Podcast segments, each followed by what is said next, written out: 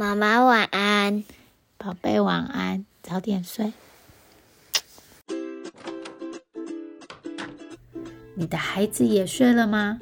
我是思璇 Marcy，你正在收听。你今天好吗？我是一位生活教练，在这里我关心你今天真的好吗？来，让我陪你走一段。Hello，这是你今天好吗？第十五集。当你先生不帮忙的时候怎么办？我是 Marcy，我又收到了一个回馈，很感谢 Novel Lover 啊，他说当一个够好的妈妈真的很重要。同为三宝妈、三太子妈，哇哦，我也是从对每个孩子都觉得不足，到现在自我同理，我已经够好了。谢谢分享，谢谢这位 Novel Lover，我很感谢你愿意花时间，好给我一些评论啊，一些评分，好，谢谢。那我们今天这个主题，好，是因为这周碰到几个朋友前来咨询。都是和先生有关，呃，我们的婚姻关系真的是影响到我们生活品质很多。即使常常我们跟我们的伴侣、我们的先生或者我们太太的相处一天当中没有很久，可是它真的影响到我们的生活品质品质很多。今天这个主题就是，当你的先生不帮忙的时候，那是因为我是太太，所以我很自然而然就会讲先生。如果呢是先生，你觉得你的太太不帮忙，反正你懂的，这个就是给你的。我们开始吧。首先，我想要先澄清我的观念。我认为一个家庭是双方彼此共同付出、彼此配合的。我不觉得有哪一种分配是对的。有一些家庭是妈妈在家里带小孩，爸爸在外面工作。有一些家庭是爸爸在家里带小孩，妈妈在外面工作；也有一些家庭是双方外出工作，或者是在家里工作等等。如果你有一个先生，他认为你要做全部的家事，或者是他认为他只需要赚钱，下班后翘着二郎腿，那么我真的替你感觉到有一点难过，我会觉得很遗憾。因为他有这样子的想法，就是这个这些想法可能在过去家庭分工是比较适合的，可是我们现在嗯的观念可能跟过去就不大一样了。如果你是我的朋友的话，你的配偶不帮忙分担家里的事情的时候，我会跟着你一起骂对方。好，怎么可以不做？当然应该要帮忙。好，就是帮忙这个家，不是帮忙你。哈。我会和你一起生气或感到难过，但是如果你是我的客人，你和我说：“哎，我的配偶没有在帮忙家里的事情的话，我和你一起骂他，我就失去了我身为教练的功能。你来找我，如果只是希望证明你的配偶不对，需要有人肯定你，拍拍你的头，那我当然可以做到这一点。但这件事。就是你的朋友就可以做了，就是拍拍你的头，给你一些情绪的支持。我在这边的，我的功能会比拍拍你的头还要更多。我可以帮助你的是看见你可以失利的地方，让自己不会陷入一个自怜自爱的派对里面。我想让你有更多力量，知道自己可以做什么。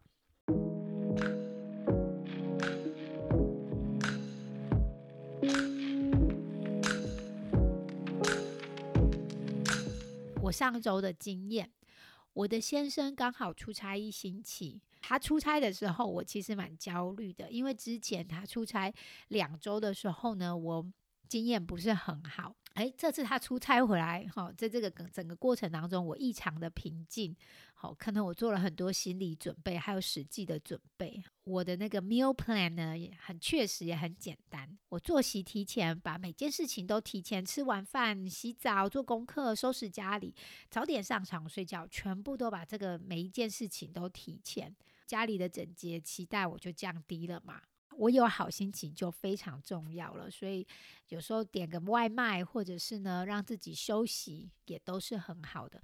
Anyway，我就发现我先生出差的那一周，我非常平静的度过了。这个意思就是我没有爆炸，没有崩溃，没有大骂小孩这样子。小孩当然还是会有争执、抱怨啊、吵架，但总而言之，我自己觉得我状况还算蛮不错的。可是当我先生回来以后呢，好，可能他就是旅行当中啊碰到人多啦，然后就生病了。我就看见我自己的脑袋进入一个很怨怼的状态。这个情绪来自于啊，他回来了，他为什么不做这个？我当然知道，因为他生病嘛。可是我那个脑袋就不断的提供这些想法给我啊，为什么都是我一个人在做？他什么时候要做？他会怎么做？他怎么不是用我的方法做？这是一个非常好的例子。我在做的事情是完全一样的。我准备孩子出门，然后只是因为我的先生回家了。我从很心甘情愿的状态，马上就把期待放在他身上，成了一个很怨怼的状态。因为他生病嘛，没有办法，呃，帮忙孩子做一些事情。我做的事情都一样，但他不在的时候，我的脑子就提供了哦，你没有人可以依赖了，现在只有你一个人了。我就很认份的把这些事情都做完。但是他回来了，我的脑袋呢就跑去了。他怎么没有做？因为我跑去依赖他了。他应该要做，但却没有做的这些想法里面打转，不是因为他没有做什么什么事让我生气。他在出差的时候能做的事情更少，单纯就是我的脑子里对这件事情对他的诠释。他在出差的时候，我想着啊，反正他也不能做啦，现在就是我一个人做。可是他回到家的时候，我想的是他怎么不做？他不应该不做，怎么这么不公平？好，所以我就想着他应该要做，但是他没有做的哦，又是我为什么那么辛苦？等等。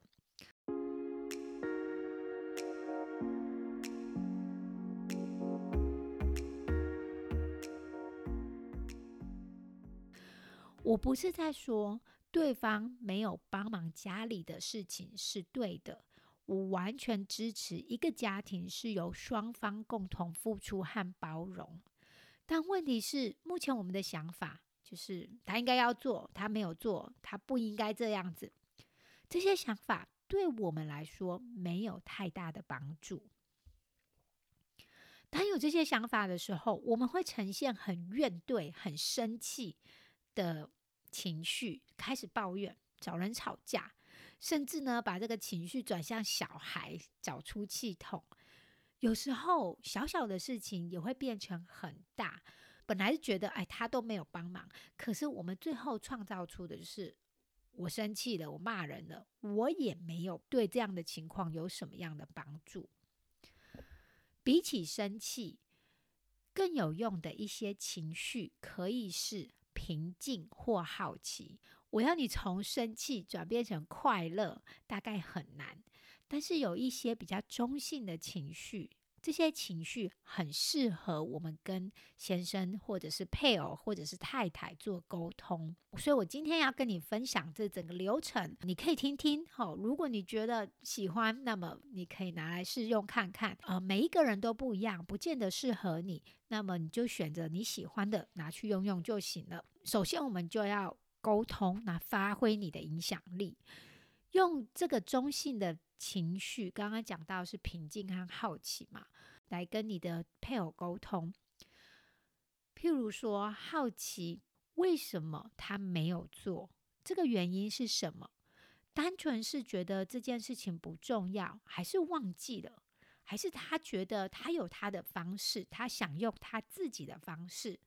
通常我们都觉得自己的方式最好嘛，还是他觉得厕所不脏，客厅很干净，那就是标准不一样喽。那要怎么样变得一样呢？譬如说，是不是不要等的脏再扫，用频率的，就是每星期扫两次，是这样子吗？我记得我之前好常常做的一件事情，就是我先生回家了，他就说：“哎，厨房有一点脏。”那我常常就会解释成他要我弄干净，然后呢，我又觉得他觉得我弄不干净，他在嫌弃我，然后我就开始生气了。厨房很脏，你不会弄啊？你不知道我很忙吗？哦，可是我先生明明就是嫌弃厨房不干净，并不是嫌弃我嘛。慢慢的，我后来学会了回答，就是当他说“哎，厨房有点脏”的时候，我就会回答说：“哦，对呀，我赞成。好，我也觉得厨房不干净，还是你要不要来清扫一下呢？”这个说法不是很讽刺的叫他做事，而是我们真诚的表达是。我觉得这个厨房是能力有限的范围之内，我可以做到最好，或者是我其实根本就不喜欢清洁厨房，那我也不想要做，那我们要不要分工？好，还是怎么办？还是外包？我就同意他。对，厨房真的不干净，那我们不需要去做一个 defense，就是防卫的动作，就是你你干嘛在嫌我？这个这个你不会做吗？这也会是一种很好的沟通。那另外的沟通呢？譬如像是，嘿，我晚上时间最忙，尤其是准备晚餐的时候，你可不可以早一点回家？这一点我也就做过。我的先生每次都六点多到家，可是其实他五点就下班了。我告诉他晚上是我最忙的时间。好，我们在很多次的沟通，当然。也有大声沟通这样子的吵架嘛？哈，其实，在很多次的沟通以后，哦，他后来真的是可以早一点回家了。哦，原来他不知道做晚餐又要带小孩，这个时间是这么忙碌的。或是呢，我们也可以这样说：，诶，老公，我们一周里头有几几餐？好，我这边讲啊老公，如果呢，你可以自己把它变成老婆这样子。嘿，老公。我们一周有几个晚餐是你负责，另外的我会负责，可以交换。就是说，如果你今天太忙的话，我们可以互相交换。等到老公负责的那一晚，我们就不要要求太多，或者是不要管太多。很多太太要老公煮晚餐，或要老公做某件家事，可是又管很多，又要用太太的方法，或是老婆的食谱，或者是老婆根本不放心让老公去做。其实老公。老婆根本不是希望老公帮忙，她只是希望老公能够在意她的辛苦，或是用口语表达感谢或爱意而已。这些例子在告诉我们什么？我们需要做的常常是很多的沟通。这件事情似乎不会因为你结婚了很久，哦。而消失，反而是结婚越久越多的争执。好，所以沟通就会非常的重要。那再来，如果你觉得你没有办法发挥你的影响力，你沟通了也没有办法的话，那我们就可以开始想想看，这些事情是不是可以不要做，或者是委外委托别人做，或是用不同的方式去做，不同的频率去做。如果我们没办法放掉这个标准、这个家事，或者是要我不能委外的话，我们可以去问问看自己，就是这个对你来说是什么意义？有时候是做了才有自己的价值，所以他不只是要求先生这样子做，也要求自己像仓鼠一样，不断的没完没了的做这些家事。有些配偶。有时候就是不断、不断、不断的做家事、做工作，不断的循环着。其实背后可能有这样子的一些信念，他们认为做这些事情代表自己的价值、自己的贡献。如果不做的话，就没有价值了，自己就没有贡献了。也有可能，有时候我们这样做，是我们从小到大就养成了这个习惯。我们看，我们看我们身边的人都是这样做，所以我们好像就继承了这些习惯，从来没有想过有不一样的做法。可是呢，我们想一想，是不是有一有时候我们不需要每天用吸尘器，或者是我们不听不需要每天收玩具，或者说一天收一次玩具，或者是大家一起收。有些事情真的不需要去做，不需要天天洗衣服。哈，我就是那个需要天天洗衣服的人，所以我家的衣服就是我在洗嘛。我知道我不需要，但是我想要。就是流程到这里，就是嗯，首先我们尽可能的沟通，发挥影响力。那么，如果我们发现没有办法的时候，我们接下来就是去看是不是有些事情可以不做，或者是委外。好，那么最后。如果这件事情你的配偶不想做，你也不想要委外，但是你又想要完成这件事的话，我们就可以决定我要不要去做。我可以很怨怼、很生气的做这件事情，我也可以很平静的做这件事情。大脑常常会以为我们要很生气的做这件事情，因为我真的不得已。但其实我们都知道，这个生气、这个怨怼的感觉，是我们感受最深。你的配偶可能会从你关门很大声，或放锅子炒菜很大声，来知道你是不开心的。但是你自己感受到那个不舒服的感觉是最多的。我最常的做法就是告诉我自己：“嗨，思璇，我知道你很不喜欢做这件事情，可是现在没有人要做，那我们就一起来做吧。还好有你。”你真的是家里很重要的一个人，感谢你做这些。我们要不要想个方法，让这件事情变得好玩一些，让煮晚餐的过程顺利一些，或是开心一些，或是让带小朋友收客厅的过程好玩一点？呃，放大家都喜欢的音乐，一面跳舞一面收玩具。接下来我要决定。我要不要做，并且决定我要很生气、很怨怼的做这件事情，还是可以很平静的安抚自己后，然后去做这件事。